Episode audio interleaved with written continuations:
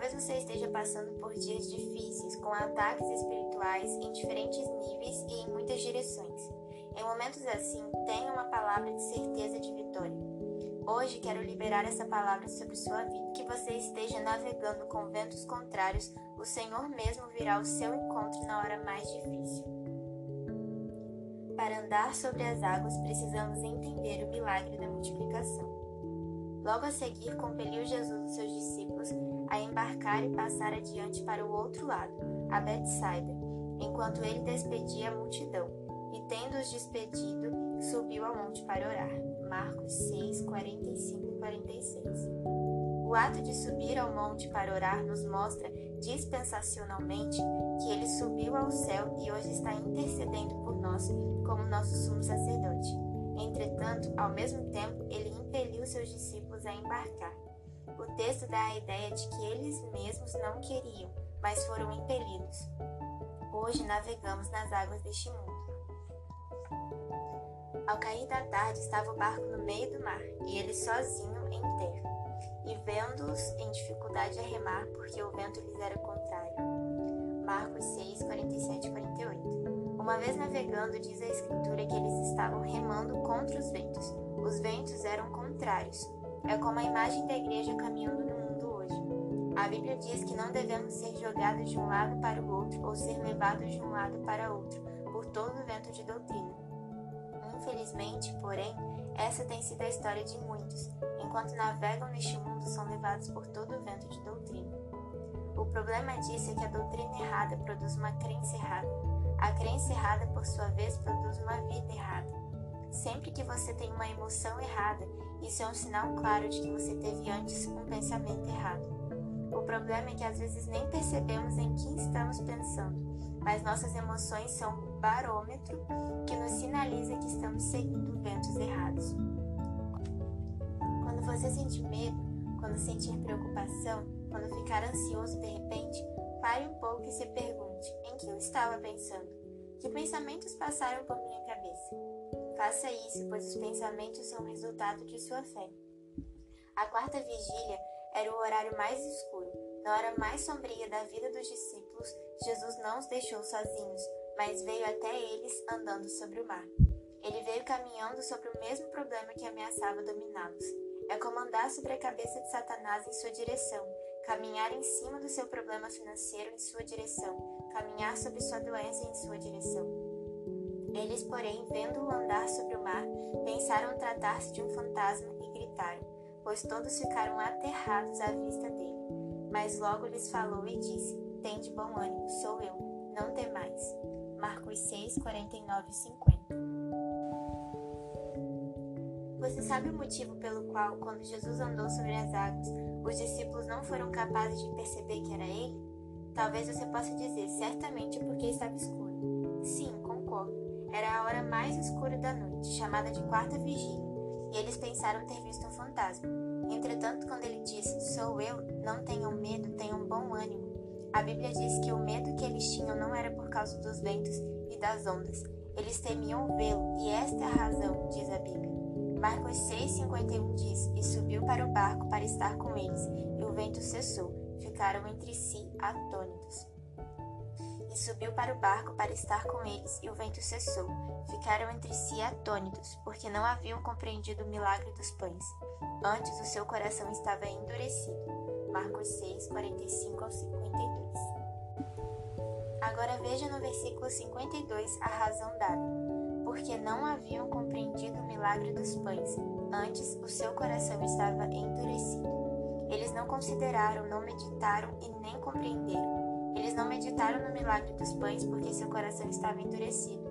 Por que o coração deles estava endurecido? Porque não meditaram no milagre, no poder miraculoso de Deus. Quando seu coração está endurecido, você fica com medo, fica atônito, começa a pensar apenas em autopreservação. Isso é resultado do medo, mas o medo é o resultado de um coração duro. É o que a Bíblia diz. E por que eles tinham um coração duro?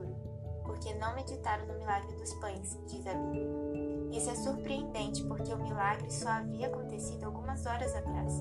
Não havia necessidade de eles ficarem surpresos por verem o Senhor andando sobre as águas, mas a Bíblia diz que ficaram muito surpresos.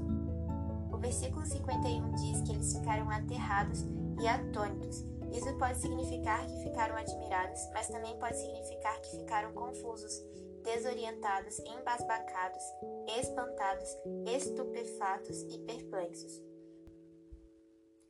Quando Deus faz suas coisas, não devemos ficar surpresos. Claro que devemos dar louvor a Ele e cantar como Ele é maravilhoso, mas não deveríamos ficar chocados e surpresos, porque afinal, Ele é Deus. Assim, o problema dos discípulos é que eles não consideraram nem meditaram no milagre da multiplicação. A razão de eles terem ficado com medo é porque seu coração estava endurecido, porque não consideraram, não meditaram no poder de Deus liberado no milagre dos pães. O evento da multiplicação dos pães está intimamente relacionado com o milagre de andar sobre as águas. Esses dois milagres são contados juntos em três dos evangelhos. O milagre mais mencionado. A multiplicação dos pães é o único milagre relatado em todos os quatro evangelhos.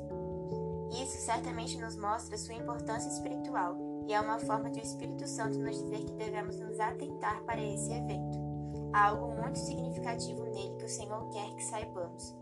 Sendo o único milagre relatado nos quatro evangelhos, ele se torna um padrão espiritual por meio do qual o Senhor nos aponta uma série de verdades espirituais. Com apenas cinco pães e dois peixinhos, o Senhor foi capaz de alimentar mais de cinco mil pessoas. O pastor do Salmo 23, que nos faz deitar em verdes pastos, é o mesmo que alimenta cinco mil e ainda sobram doze cestos cheios rejeição antes de multiplicação. A primeira coisa para a qual precisamos atentar no milagre da multiplicação dos pães é que ele aconteceu depois que o Senhor Jesus foi rejeitado. Em Mateus 14 temos a narrativa do milagre. Em Mateus 13 temos as parábolas do reino, mas em Mateus 12 há o relato sobre a rejeição do Senhor por Israel. Observe que esse milagre da alimentação de 5 mil é mencionado em todos os quatro evangelhos, não apenas nos evangelhos sinópticos, mas em todos os quatro, incluindo João. Porque esse milagre, entre todos os que o Senhor fez, está descrito nos quatro evangelhos. Deve haver algo muito significativo que o Espírito Santo deseja que saibamos e creio que é para essa época em que vivemos. O milagre do Senhor andando sobre as águas é sempre mencionado depois da multiplicação dos pães. Esses dois milagres são sempre contados juntos. A alimentação dos cinco mil e Jesus andando sobre as águas aconteceram após a rejeição do Messias por Israel. Em Mateus 12, o Senhor se apresenta como aquele que é maior que Salomão. Esse é o primeiro nível de rejeição, pois mostra que o Senhor não era reconhecido em sua autoridade. A rainha do sul se levantará no juízo com essa geração e a condenará, porque veio dos confins da terra para ouvir a sabedoria de Salomão. E eis aqui está quem é maior do que Salomão. Mateus 12, 42. Depois, no mesmo capítulo, ele refere-se a si mesmo como maior sacerdote. Na verdade, ele se declara maior que o próprio templo. Aquele que é maior que o templo é também maior que o sacerdócio e todos os sacrifícios oferecidos ali. Aqui está quem é maior que o templo. Mateus 12, 6. Depois disso, eles o rejeitaram como profeta, aquele que Deus prometera a Moisés. O Senhor disse que enviaria um profeta como Moisés, e se alguém não ouvisse a sua voz, seria condenado. Suscitar-lhe-eis um profeta do meio de seus irmãos, semelhante a ti, em cuja boca porei as minhas palavras, e eles lhes falará tudo o que eu lhe ordenar. De todo aquele que não ouvir as minhas palavras, que ele falar em meu nome, disso lhe pedirei contas. Deuteronômio 18, 18 e 19. Esse profeta veio e seu nome é Jesus, e eles o rejeitaram como profeta, a voz de Deus para a nação de Israel.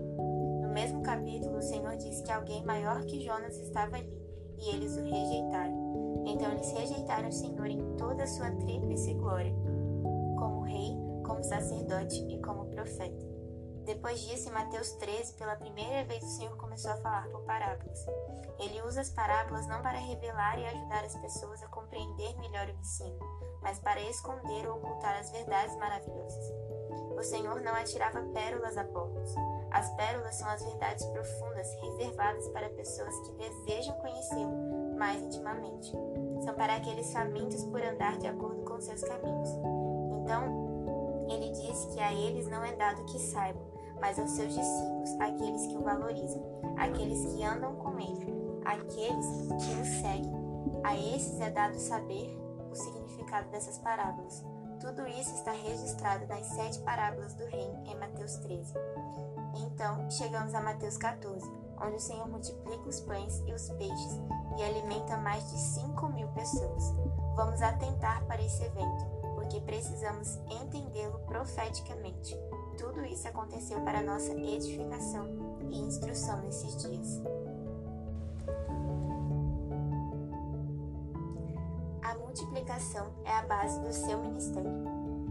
Olhando a sequência dos eventos em Mateus 14, compreendemos por que esse milagre é mencionado quatro vezes nos evangelhos. Ele mostra nossa vida pessoal, mas também mostra profeticamente a obra do Senhor entre sua rejeição pelos judeus e sua segunda vinda. Enquanto o Senhor não volta, o que ele está fazendo? Alimentando seu povo. Ele está protegendo seu povo, caminhando sobre o mar e acalmando a tempestade. Creio que estamos prestes a experimentar um tempo de multiplicação em todos os níveis, mas assim como foi com o Senhor, também será conosco.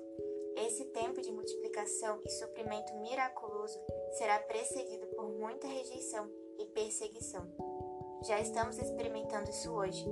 Tenha um olhar profético em toda esta situação. Do ponto de vista dispensacional, podemos dizer que esse tempo da graça é o tempo da multiplicação dos pães, do suprimento do Senhor. Vivemos o tempo entre a rejeição do Senhor por Israel e sua volta nas nuvens. Essa mesma sequência pode ser vista nos Salmos 22, 23 e 24. O Salmo 22 mostra o sofrimento do Senhor na cruz. Podemos ver claramente nos versos 1, 8, 15, 16 e 18 menções da crucificação. Entretanto, depois do Salmo 22, somos introduzidos na experiência do Salmo 23. Hoje estamos vivendo o Salmo 23 bom pastor tem cuidado de nós e nos apacentado em pastos verdejantes junto às águas tranquilas. E enquanto experimentamos a multiplicação sentados na relva verde, aguardamos o Salmo 24, que mostra o Rei da Glória entrando pelos portais eternos. Esse será o tempo da sua volta. No milagre da multiplicação, o Senhor manda que o povo se sente na relva em grupos de 50. O quadro que vemos é o do pastor cuidando e alimentando suas ovelhas. A Escritura diz que o Senhor lhes deu pão, o quanto quiser. A palavra de Deus não diz que o Senhor nos supre de acordo com nossos recursos limitados. A promessa é que Ele nos suprirá de acordo com sua riqueza em glória. O suprimento é de acordo com sua riqueza. O Salmo 22 é o sofrimento de Jesus na cruz. Na verdade, o primeiro versículo diz: Deus meu, Deus meu, por que me desamparaste? É o próprio clamor de nosso Senhor na cruz. Chamamos isso de as sete palavras de Jesus na cruz, mas creio que na cruz ele realmente recitou todo o Salmo 22. Estamos vivendo dias sombrios, mas depois dessa escuridão haverá um reavivamento sem precedentes na videira, como ainda não vimos. Não será como aquilo que experimentamos no passado. Dessa vez a manifestação será muito maior. O Senhor está fazendo um movimento extraordinário entre nós para que tenhamos um toque pessoal com Ele uma relação pessoal com Ele, baseada na graça do Evangelho. Creio que todas as igrejas locais serão levantadas com poder. Todos que proclamarem o Evangelho com ousadia andarão sobre as águas das circunstâncias. Tudo depende de compreendermos o milagre do suprimento. Se você quer andar sobre as águas das circunstâncias, então primeiro precisa entender o milagre da multiplicação dos pães. O Senhor disse que quando não entendemos o milagre da multiplicação, nosso coração fica endurecido. Este é um tempo de suprimento miraculoso em sua vida. Venha comer do pão multiplicado.